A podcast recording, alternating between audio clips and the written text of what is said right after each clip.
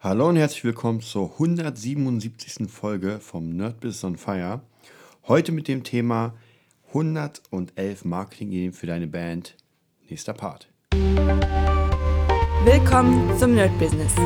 Deutschlands Podcast für Musiker, Bands, Künstler und allen, die etwas mehr aus ihrer Leidenschaft machen wollen. Sei ein Nerd in deinem Business. Von und mit Desart und Kri.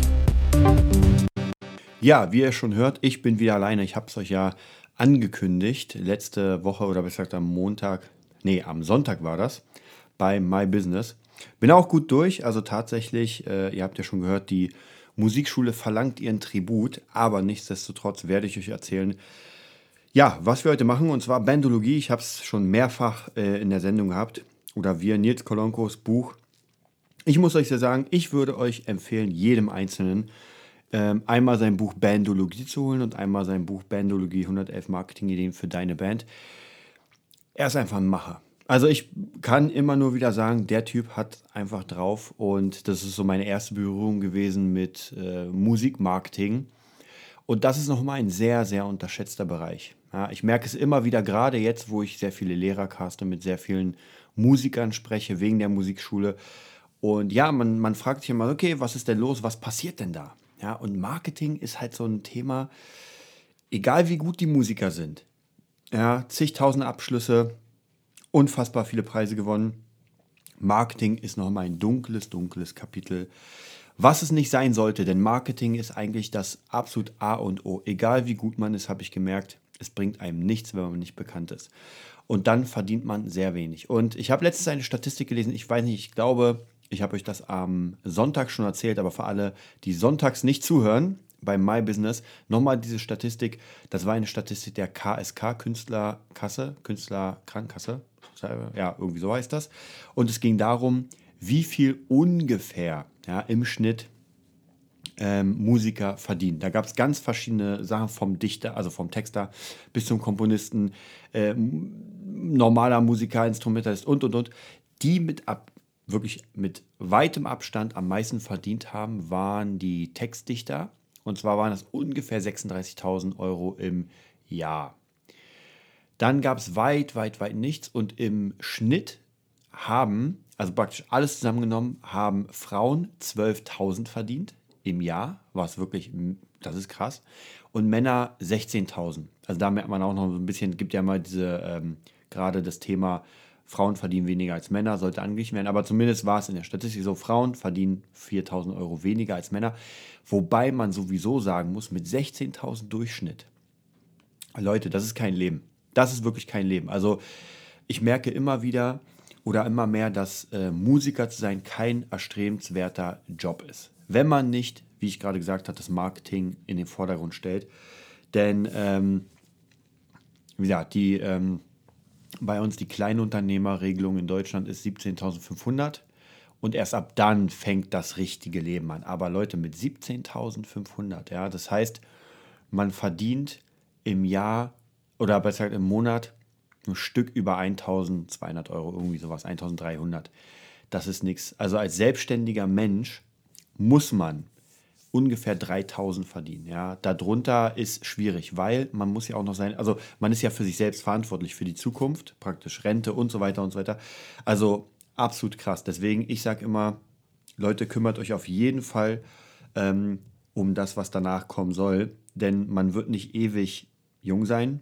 Man wird nicht ewig zig Gigs spielen können, also man ist irgendwann einfach durch. Und ob man noch Lust hat mit 50, 60, wenn man will, ist es gar keine Frage. Aber wenn man muss, ist halt scheiße. Also, deswegen ist aber der Podcast hier da, um euch zu helfen, um euch ein bisschen äh, dieses, dieses, diesen Weitblick zu eröffnen und zu sagen, ey Leute, eure Musik ist mega cool, was ihr macht, gar keine Frage. Ihr müsst auch immer euch updaten, besser werden, aber ohne Marketing werdet ihr einfach nicht genug Geld machen, um auf Dauer zu überleben. So, und wie ich heute erwähnt habe, wir werden anfangen, Stück für Stück. Ich weiß noch nicht genau, ob wir das wirklich jedes Mal machen werden, aber ich will zumindest sehr viele Folgen haben mit diesen 111 ähm, Marketing-Ideen. Und zwar sieht es so aus, ich werde euch die Marketing-Idee vorstellen, das haben wir ja schon mal gemacht. Und zwar werden wir diesmal ab Kapitel 1 gehen, weil so ein random Ding ist zwar schön und gut, aber irgendwann weiß man nicht mehr, wo man war. Das heißt, wir fangen heute mit, dem, mit der ersten Idee an und ich werde euch in zwei Stufen sagen, was ich mit dieser Idee anfangen werde. Werde die auch live durchführen und dann praktisch beim nächsten Mal, wenn wir die nächste Idee angehen werden, werde ich euch erzählen, was aus der ersten Idee geworden ist. Also praktisch so mal so ein kleiner Rückblick. Dann gucken wir uns die jetzige Idee an und dann gucken wir in die Zukunft praktisch, was ich machen will. Hoffentlich mache ich es dann. Oder ich und Kri. So, das bedeutet, wie gesagt, wenn ihr Bock habt, ich würde euch auf jeden Fall empfehlen, das Buch zu holen. Das kostet, weiß ich nicht, steht hier leider nicht mehr drauf. Ich glaube, es waren 20er. Ja, und ein 20er sollte euch das wert sein. Auf jeden Fall. Ähm, so, dann fangen wir einfach mal an. Wie gesagt, ich werde mir mal ein bisschen nach vorne hauen und dann werde ich euch auf jeden Fall erzählen. Ähm, ich werde euch aber mal den Text vorlesen, wie letztens. Ich hoffe, Nils Kolonko vergibt mir, dass ich hier deine Texte lese, aber es ist ja für einen guten Zweck und wie gesagt, ihr sollt euch das Buch sowieso kaufen. So, also Idee Nummer 1. Die 100 Liter Freibierparty. Im Jahr 1996 füllten wir mit unserer Heavy Metal Band einen lokalen Konzertclub mit 400 Gästen, in dem wir zu wenigen einfachen Tricks griffen. Auf unserem Plakat stand 200 Freigetränke, davon 100 Liter Freibier. Das Wort Freibier war mit Abstand das größte Wort auf dem Plakat äh, größer als unser Bandname.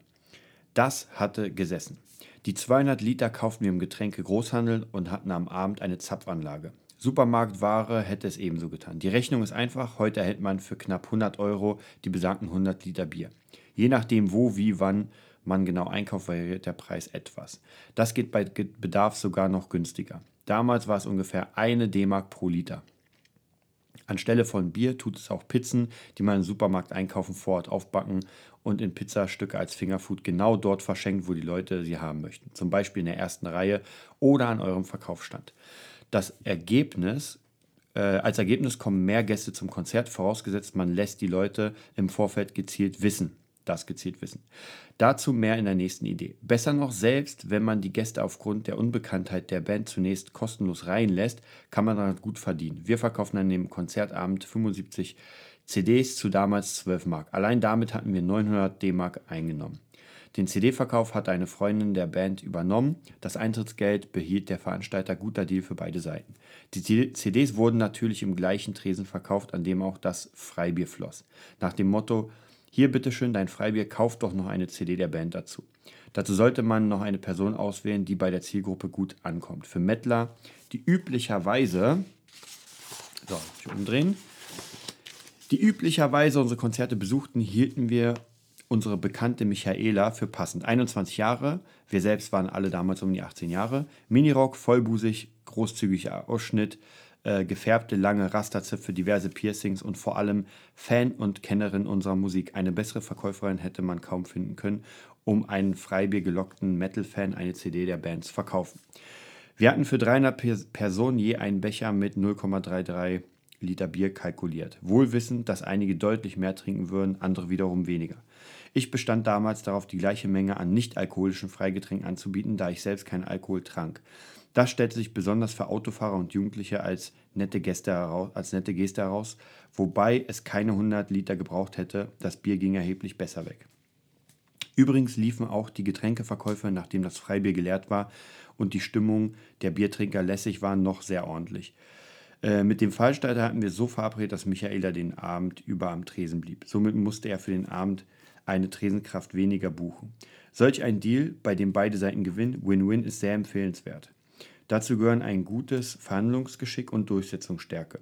Dann allerdings kann sowas sehr gut funktionieren. In diesem Sinne Prost. Äh, doch das Bier und das dazugehörige Plakat zur Party genügten uns nicht. Wir setzten noch parallel eine andere Idee um. Die andere Idee ist die zweite Idee, die werden wir nächstes Mal ne gehen. Und ja, ähm, ich habe das Buch tatsächlich schon eine Weile nicht mehr gelesen, also deswegen ähm, ist das jetzt praktisch komplett frei, was ich hier jetzt an, an Gedanken habe und wie ich damit umgehe. Ähm, ich fand die Idee, an die kann ich mich noch erinnern, als ich bei Nils Kolonko im, ähm, im Seminar saß. Das ist ewig her, das ist locker, naja, wahrscheinlich fast schon zehn Jahre her, wo, wo ich einfach damals schon wusste, ich will irgendwie mit Mucke Geld machen. Ich hatte damals meine Band Lias Child und suchte irgendwie irgendjemand, der mir sagen kann, Alter, wie zum Teufel macht man Geld? Und dann kam Nils Kolonko, zufällig durchs Internet natürlich gegoogelt, wie macht man Geld mit Musik und dann kam seine Seite. Zufällig hatte er ein Seminar. Ich glaube, heutzutage gibt er keine Seminare mehr, was sehr schade ist. Also ich fand es auf jeden Fall sehr cool.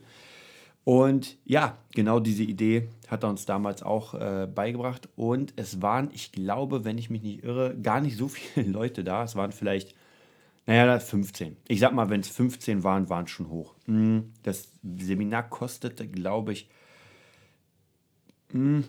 80 hm, Euro, wenn ich mich nicht irre. Und wie gesagt, so, ja, sagen wir 20, 15 Leute so in diesem Dreh, wahrscheinlich ein bisschen weniger. Und ich fand diese Idee damals schon sehr geil, weil das ist pures Marketing. Das heißt praktisch, ihr müsst euch mal vorstellen, ihr habt ähm, eine Band. Ja, nehmt eure Band, euer Projekt, vollkommen egal.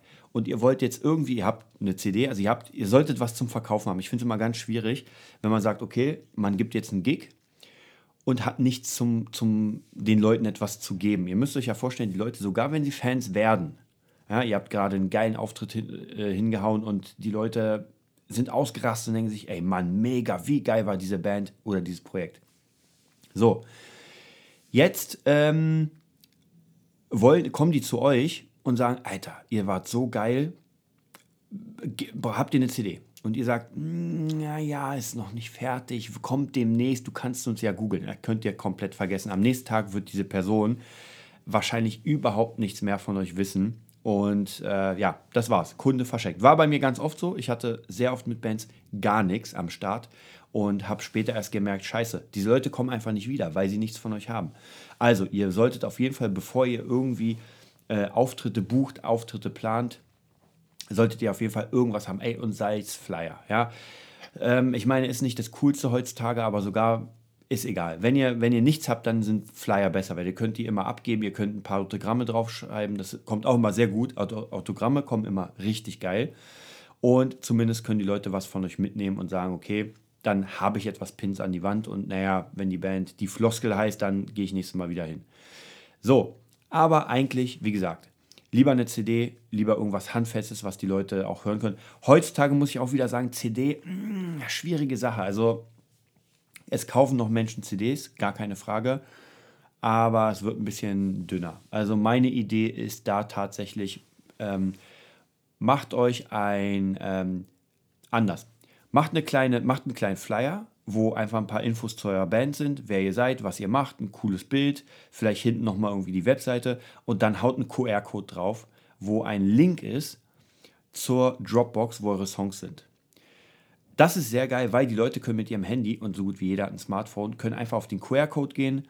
Ähm, es öffnet sich die Dropbox, sie speichern sich Songs, können dann praktisch das abhören. Entweder ihr verkauft diesen ähm, ja, Albumflyer oder ihr könnt es frei rausgeben, je nachdem. Müsst ihr mal ein bisschen gucken, ähm, was sich mehr rentiert. Ich bin nicht so ein Fan von Musik komplett frei rausgeben, aber in der heutigen Zeit natürlich durch Spotify und so ein Zeug ist halt eh alles frei. Deswegen da muss man auch noch mal gucken.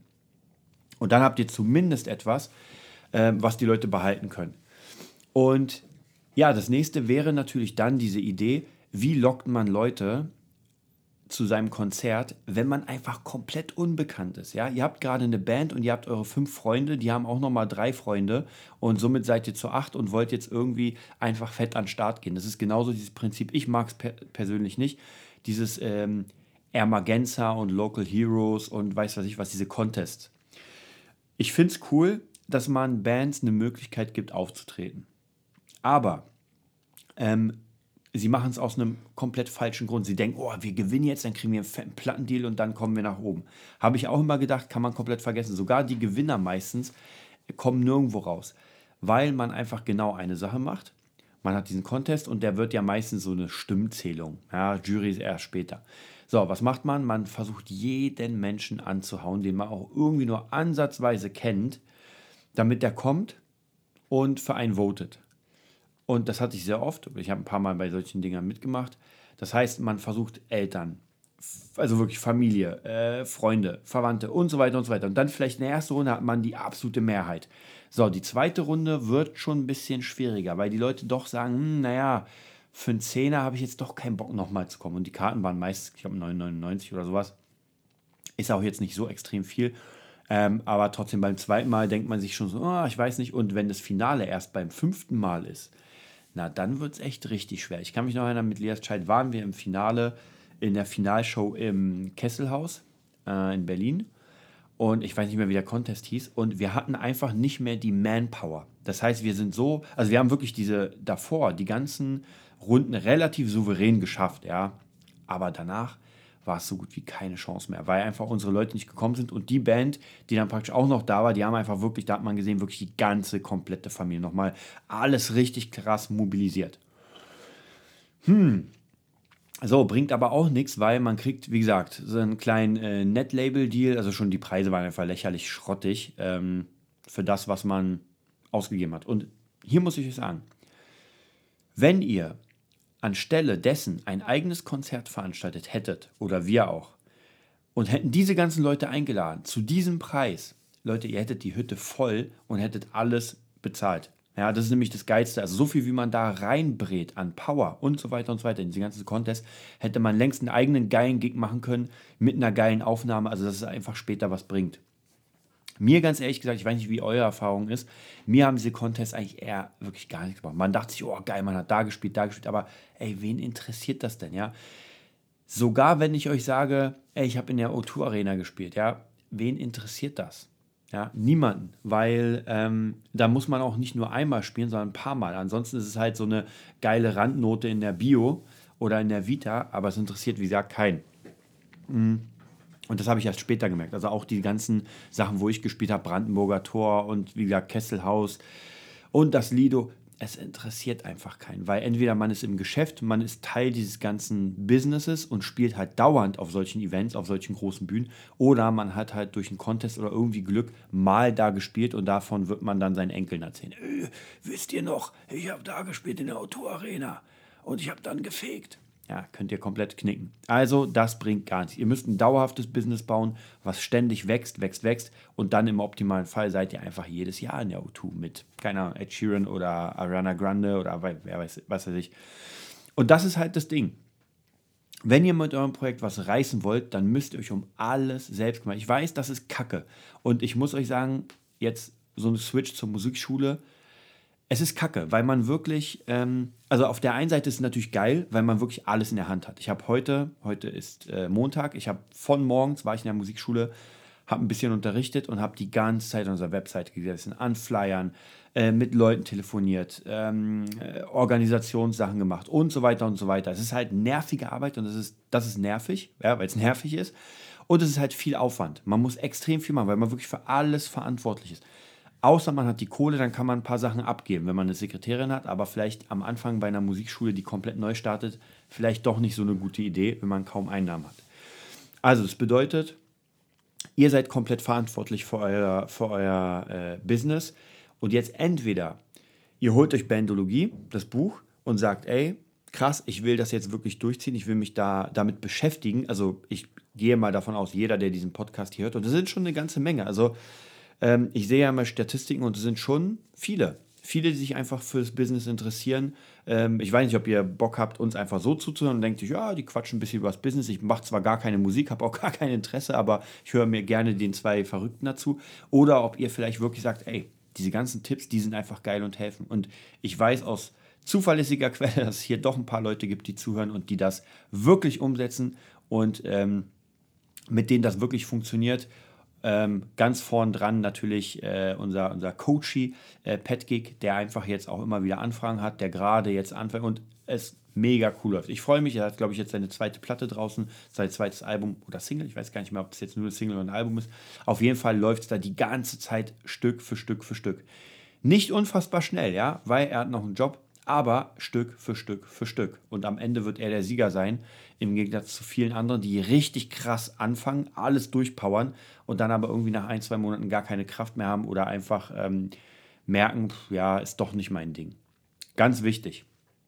So, ja, jetzt erzähle ich euch, wie ich das eigentlich, muss ich euch ganz ehrlich sagen, diese Idee tatsächlich hat Kri schon äh, ausgeführt und zwar, wir haben vorne, ist, ist ein bisschen ist eine Abwandlung von dem ganzen Ding wir haben vorne an der äh, Musikschule ein Flyerhalter. Ja, das ist einfach so ein, so ein Haltegerät, wo unsere Flyer drin sind. Und Kri hatte die geile Idee, weil sehr viele Kids vorankommen, äh, bei uns vorbeikommen, hatte er die Idee, Gummibärchen an den Flyer zu tackern.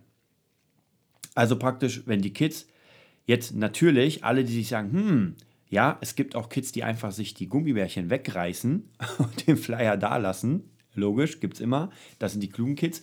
Aber es gibt genug Kids, die sich das Ding komplett nehmen und einfach mit nach Hause. Und ich denke, über kurz oder lang, jetzt haben wir immer wieder ein paar Anfragen. Ich weiß jetzt gar nicht, ob es dadurch war oder durch andere Sachen. Auf jeden Fall haben wir Anfragen. Ich glaube, über kurz oder lang, wenn wir es dauernd machen, werden die Leute, das ist ja ein Branding, die Leute kommen da vorbei und denken sich, oh, Gummibärchen.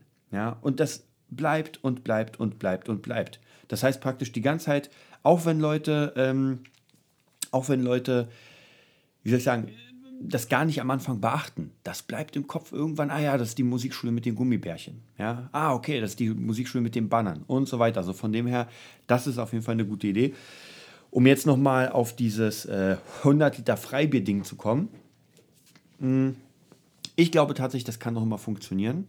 Gerade wenn man zum Beispiel äh, eine Veranstaltung hat oder ein, eine Location, wo die Bar von den Veranstaltern gemacht wird und man denen sagt, ey, lasst uns mal einen Deal machen.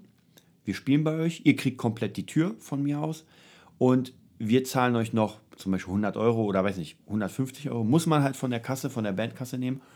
Und dafür äh, zapfst du unseren Gästen zum Einkaufspreis das Bier. Ja, also praktisch eigentlich so, als würdet ihr dann Bier kaufen und das dann hinstellen und der Barmann zapft halt äh, so lange, bis es dann leer ist und dann kann er sein eigenes Zeug verkaufen.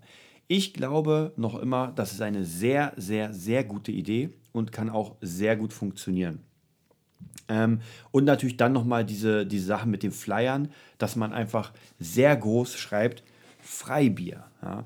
Gab auch ähm, ich weiß ja noch, es gab immer wieder, ich glaube, die sind jetzt verboten mittlerweile, aber es gab Flatrate-Saufpartys hier in Berlin, ganz oft bei, bei irgendwelchen Clubs. Und ja, warum sind die Leute dann hingegangen? Es gab tatsächlich so riesige Schlangen. Wenn man, war dann, wenn man vor zwölf reingeht, dann gibt es halt alles umsonst. Ja, die Schlangen waren natürlich riesengroß. Aber nach zwölf hat alles gekostet. Die Leute waren so hacke, dass die einfach ohne Ende weiter saufen wollten und kaufen. Also ist vielleicht nicht moralisch so vertretbar, aber ähm, vom, Grundprinzip war das natürlich mega. Ja, man holt sich erstmal die ganzen Leute rein. Der Club ist absolut voll. Äh, die Leute feiern das, äh, gibt es keinen Morgen mehr.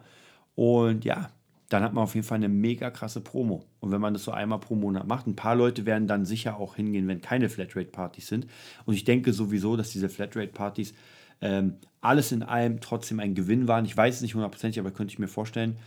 Ähm, weil man doch, glaube ich, bei den meisten auch noch Eintritt bezahlt hat und dann war es Flatrate. Also, oder an sich, also es gab verschiedene Modelle, weiß ich noch. Das kann man auf jeden Fall machen. Ähm, ja, also wie gesagt, deswegen vielleicht für euch beim nächsten Gig, beim, bei der nächsten Sache, um Leute zu euch reinzubringen, könnte man überlegen, ob man tatsächlich ein Event veranstaltet und dann einfach diese, diese Freibier-Idee in den Raum wirft. Ich werde sie tatsächlich, da ich ja mit Friedrich Keindorf gerade sehr viel arbeite, dadurch, dass wir sehr viel komponieren und demnächst mal irgendwie ein paar Gigs an Start kriegen wollen, um Promo zu haben und ein bisschen Live-Bilder, werde ich immer das vorschlagen, dass sie sagen, ey, lass uns mal überlegen, ob man vielleicht ein bisschen Geld investiert, die Leute erstmal reinholt in den Club, je nachdem, wo man jetzt spielt. Und dann hat man einfach volles Haus. Und das sieht natürlich mal viel geiler aus, äh, wenn man ein volles Haus hat, als wenn man, ja, niemand hat. Und da nochmal vielleicht zu den ganzen Contests zurückzukommen. Ich dachte auch damals so, ey geil, dann macht man ja zumindest bei einem Contest mit, damit es einfach, damit man auf einer Bühne ist und ein paar geile Bilder, weil Leute da sind. Tja, Pustekuchen. Problem ist nämlich, die Leute von den einzelnen Bands kommen nämlich genau, wenn ihre Band spielt. Ja, und deswegen gab es auch manchmal Fälle, wo wir gar niemanden eingeladen haben, wo wir gesagt haben, ey, wir machen einfach mal mit. Und dann haben wir halt vor fünf Mann gespielt. Ja, die Leute, die einfach keinen Bock hatten, später zu kommen, dann gesagt haben, naja, wir hören uns mal jeden Scheiß an. Ja, und dann sah es so aus. Und dann auf einmal für die zweite Band, die alles mobilisiert hat, war dann die Hölle los. Und dann war wieder Ende. Wenn die fertig waren, sind die Leute natürlich wieder gegangen und die nächste Band hat halt wieder niemanden. Also das System ist nicht cool, funktioniert, finde ich, auch hier in ähm, zumindest in Berlin, ich weiß nicht, ob es in ganz Deutschland ist, aber da habe ich das Gefühl, dass bei den Amerikanern, wenn man es immer wieder sieht, so, so Battle of the Bands und sowas, da ist einfach ein anderes, ähm, ein anderes Mindset. Natürlich kommen auch Leute, Freunde von denen, aber ich glaube, die Leute wollen noch mehr feiern einfach. Ja? Die hören sich einfach die Bands an und feiern. Hier wird auch jede Band genommen, zumindest in meiner Zeit war es so. Deswegen waren da manchmal Bands, da musste man raus, das ging gar nicht. Und in Amerika, da habe ich ein paar Videos gesehen von Battle of the Bands und das war schon High-Class-Mucke. Also das war wirklich schon richtig, richtig geile Mucke, wo man sagen kann, auch wenn man die nicht mag, das ist einfach heißer Shit. Also wie gesagt, da muss man natürlich ein bisschen gucken, damit man sich dann nicht äh, verpulvert und nicht weiß, was man macht. Ja, das war es fast auch schon von der Folge. Ähm, wie gesagt, wir werden jetzt demnächst einfach ein paar Ideen durchgehen für euch. Probiert einfach alles Mögliche aus. Wir werden alles für uns, also wie gesagt, genau das gleiche für unsere Musikschule ausprobieren. Jetzt gerade mit den Gummibärchen. Es wird ganz sicher nochmal, wenn es ein bisschen äh, weitergegangen ist, ähm, wird es auf jeden Fall noch eine Party geben, wo man sicher auch so ein System macht, wo man sagt, ey, man hat hier ein bisschen was frei, vielleicht Cracker oder sowas mal sehen. Und ja, dann erzähle ich euch auf jeden Fall, vielleicht ist Kri nächstes Mal wieder dabei, dann erzählen wir euch, wie es funktioniert hat mit den Gummibärchen. Also wie gesagt, wir haben einen Flyer, da sind Gummibärchen, so kleine Packungen rangetackert und die ganzen Kids holen sich die Dinger natürlich ab. Ähm, kostentechnisch gar nicht so viel. Ich weiß gar nicht mehr, wie viel die kleinen Gummibärchen gekostet haben, aber es ist jetzt nicht die Welt und die Flyer ähm, kosten natürlich auch für 100 Euro oder so, das kriegt man 2000 oder 5000 Stück. Also das ist, das ist einfach kein, es lohnt sich. Also wenn man, man muss da auch natürlich nochmal sagen, vielleicht nochmal an alle, die nicht so hundertprozentig wissen, Leute, ihr müsst auch investieren. Leider sage ich jetzt gegen Ende eigentlich die wichtigste Sache überhaupt. Eigentlich sollte ich es am Anfang sagen. Wenn ich es nicht vergesse, werde ich es nächstes Mal beim nächsten Podcast am Anfang sagen. Ich investiere gerade alles in diese Musikschule. Ja, ich gehe, also ob Flyer, ob Sticker, ich muss morgen eine Geige kaufen, eine Kindergeige, ob Seiten, vollkommen egal. Es ist egal, es wird einfach gekauft. Man, also ich überlege nicht, ah ja, sollte ich das kaufen? Hm, ich bin mir nicht sicher. Nee, da wird jetzt einfach alles in die Waagschale, Waagschale gelegt und durchgezogen. Und ich glaube, nur mit so einem Mindset hat man eine Chance, wirklich mit seinem Projekt, wenn man es liebt, wenn man wirklich dafür ist, es zu schaffen.